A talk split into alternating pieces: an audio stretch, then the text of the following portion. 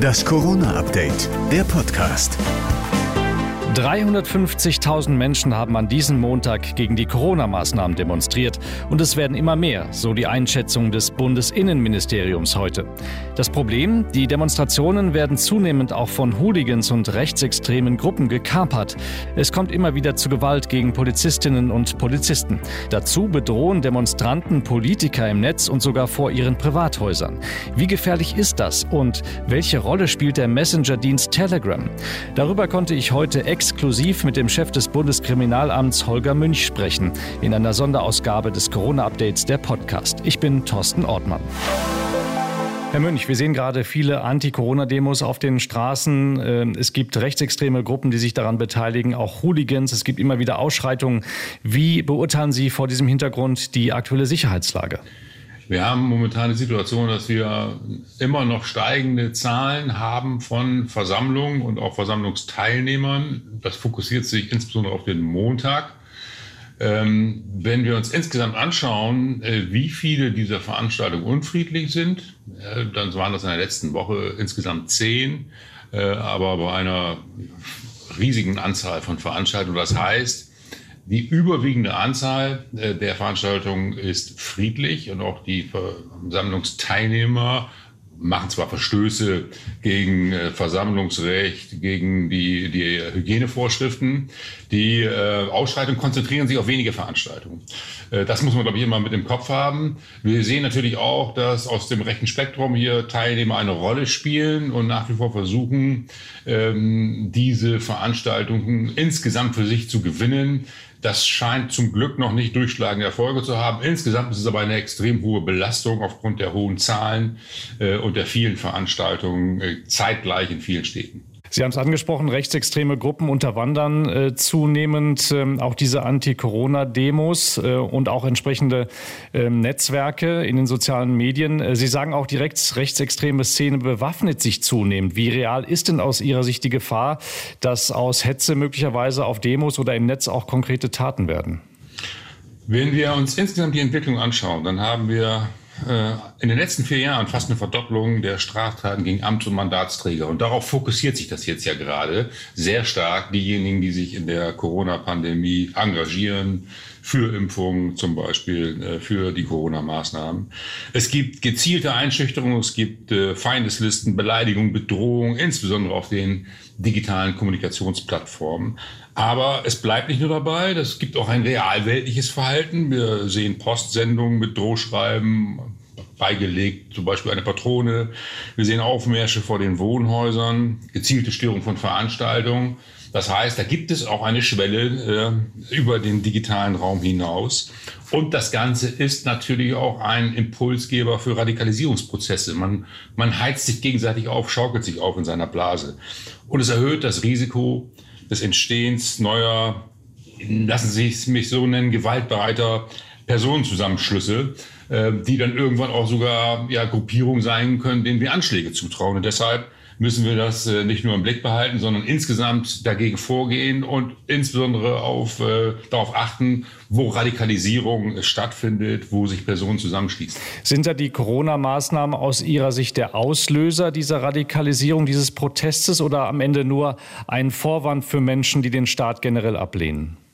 Ja, was wir sehen, ist, dass ähm, viele der äh, Demonstranten, die wir auf den Straßen sehen, natürlich äh, aus äh, teilweise auch nachvollziehbaren Gründen demonstrieren gegen Corona-Maßnahmen.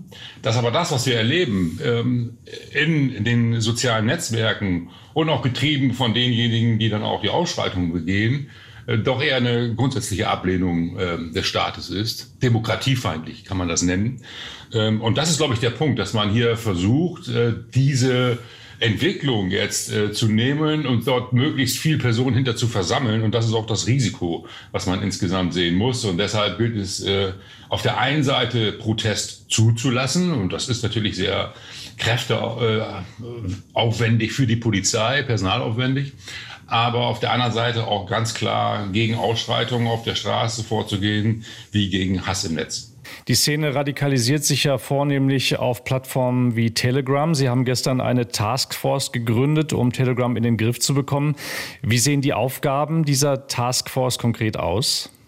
Mit dieser Taskforce äh, wollen wir insbesondere ähm, ermitteln, ähm, Androhung von schweren Straftaten, äh, Mordaufrufe äh, auf dieser Plattform und die Täter identifizieren und der Strafverfolgung zuführen. Und das tun wir in enger Abstimmung mit den Bundesländern und der Justiz. Äh, das heißt, ähm, dass äh, wir uns auf bestimmte Personen fokussieren. Die Länder tun das auch, damit wir da auch möglichst erfolgreich sind. Parallel haben wir noch einen zweiten Ansatz.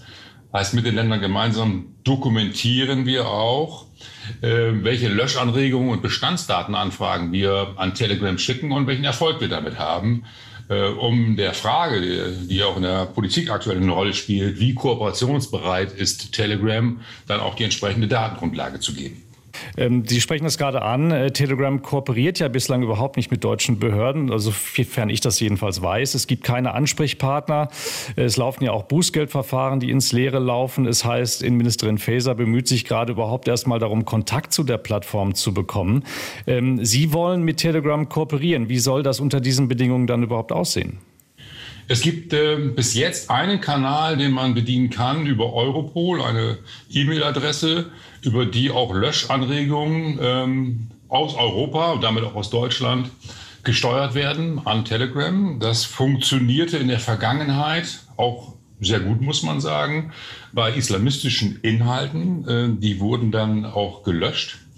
Ähm, was es nicht gibt, ist ein, wie Sie schon richtig sagen, ein Ansprechpartner, einen direkten Dialog. Und wir werden über die uns zur Verfügung stehenden Kanäle jetzt auch nochmal deutlich machen, ähm, was wir äh, für, äh, von, von Telegram auch nach deutschem Recht erwarten, nämlich äh, die Umsetzung von Löschanregungen ähm, und auch die Beauskunftung von Bestandsdatenanfragen. Wir werden sehen, wie die Reaktion dort ist. Was wir auch beobachten jetzt schon in der jüngsten Vergangenheit ist, dass Telegram nicht nur auf IS-Propaganda reagiert, sondern nach dem Sturm auf das US-Kapitol gab es auch die Löschung von hunderten öffentlichen Gewaltaufrufen. Und auch was die deutsche Verschwörungsszene angeht, gab es schon Löschung von Inhalten und von Kanälen. Also insofern schließe ich nicht aus, dass es uns gelingt, hier äh, zu einer besseren Situation zu kommen. Sie sprechen auch von eigenen Maßnahmen für den Fall, dass Telegram weiter nicht kooperiert und strafrechtlich relevante Inhalte nicht löscht. Äh, welche Maßnahmen sind das? Nun, äh, äh, unabhängig von der Löschung steht ja die Ermittlung von äh, möglichen Straftätern, von Straftaten, die dort begangen worden sind. Ähm, da beschränkt sich die Kooperation äh, mit einem Dienstanbieter ja ohnehin auf die Übermittlung von Bestandsdaten an. Bestandsdaten, die Sie dazu haben, die können auch mal ins Leere führen. Insofern haben wir natürlich äh, eine Menge an Maßnahmen, die wir als Polizei treffen um ähm, Täter, die im Netz anonym unterwegs sind, äh, auch zu identifizieren. Und die werden wir natürlich anwenden. Wir haben uns ja gerade im BKA im Zuge äh, des Umstandes, dass Kriminalität immer digitaler wird, mehr und mehr spezialisiert. Wir haben eine ganze Abteilung Cybercrime. Wir haben eine Gruppe von Referaten, die äh, sich spezialisiert hat auf Ermittlungen im Internet.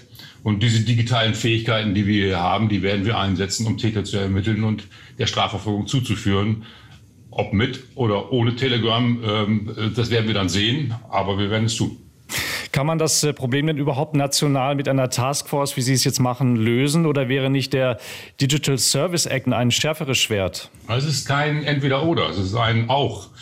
Äh, Strafverfolgung ist eine nationale Aufgabe das heißt, äh, unsere Aufgabe als Polizeien des Bundes und der Länder wird es bleiben, dass wir unsere Abläufe und unsere Zusammenarbeit weiterentwickeln, weil Kriminalität immer digitaler wird. Und wir als BKA entwickeln uns mehr und mehr zu einer digitalen Eingangsstelle. Bei uns kommen solche Dinge an oder wir initiieren jetzt so eine Taskforce, weil sie nicht sofort die örtliche Zuständigkeit erkennen. Und das Ziel ist eben, solche Straftaten zu ermitteln.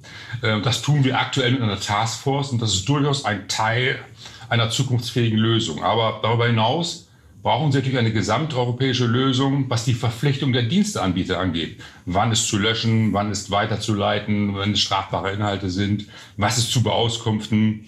Äh, und wenn man das einheitlich für Europa tut, dann ist das auch deshalb sinnvoll, weil wir auf der anderen Seite ja in der Regel globale Konzerne haben, die ihre Abläufe standardisieren wollen. Und die Akzeptanz steigt damit weil es nicht um Sonderlösungen und Einzellösungen geht, sondern um einen großen wirtschaftlichen Raum. Also, äh, wir begrüßen diese Initiative sehr, äh, werden aber weiter in der Pflicht sein, Strafverfolgung in Deutschland zu betreiben. Im Fall von Telegram gibt es ja durchaus juristische Meinungsverschiedenheiten, ob es äh, sich hier um einen Messenger-Dienst handelt oder um ein soziales Netzwerk, das damit auch dem Netzwerkdurchsetzungsgesetz unterliegen sollte. Wie ist denn Ihre Haltung dazu? Telegram hat sich ja in der jüngeren Vergangenheit weiterentwickelt, ist gestartet als ein Messenger-Dienst. Mittlerweile bieten sie offene und private, teilweise sehr, sehr große Gruppen und auch Kanäle an. Und das sind Dinge, die nach äh, überwiegender Meinung hier und auch nach Meinung der Justiz in Deutschland natürlich äh, äh, dann Dienste sind, die auch dem Netzwerkdurchsetzungsgesetz unterliegen. Heißt, Telegram fällt in Deutschland nach unserer Rechtsauffassung sowohl unter das Telekommunikationsgesetz als auch unter das Netzwerkdurchsetzungsgesetz.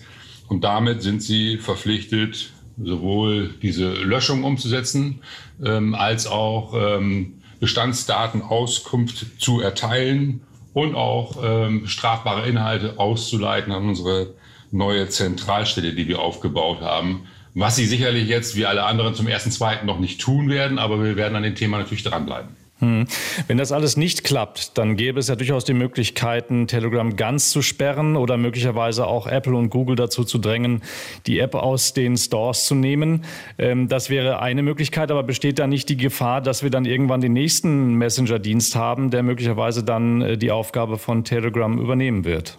In Ihrer Frage liegt schon die Antwort. Ja, das wird so sein. Äh, natürlich solange es Möglichkeiten gibt, wie man ähm, sich vor strafrechtlicher Verfolgung möglichst gut schützen kann, äh, werden dann auch Personen, die darauf Wert legen, auch zu anderen Anbietern wechseln. Deshalb ist es so wichtig, dass man klar macht, äh, was äh, gilt für äh, Anbieter von äh, digitalen Diensten in Deutschland und in Europa. Deshalb der von Ihnen angesprochene Digital Service Act ist, glaube ich, äh, ganz, ganz entscheidend, dass man auch klar macht, welche Regeln gelten hier für alle. Ähm, Unabhängig davon kann ich sagen, ähm, es wird nicht erfolglos sein, was wir tun. Wir sind durchaus in der Lage, Strafverfolgung äh, umzusetzen äh, und Täter zu identifizieren. Das können wir auch im Darknet, dann können wir es auch bei Telegram. Herr Münch, vielen Dank für das Gespräch. Tschüss. Das war die Sonderausgabe des Corona-Updates der Podcast mit dem Chef des Bundeskriminalamts Holger Münch.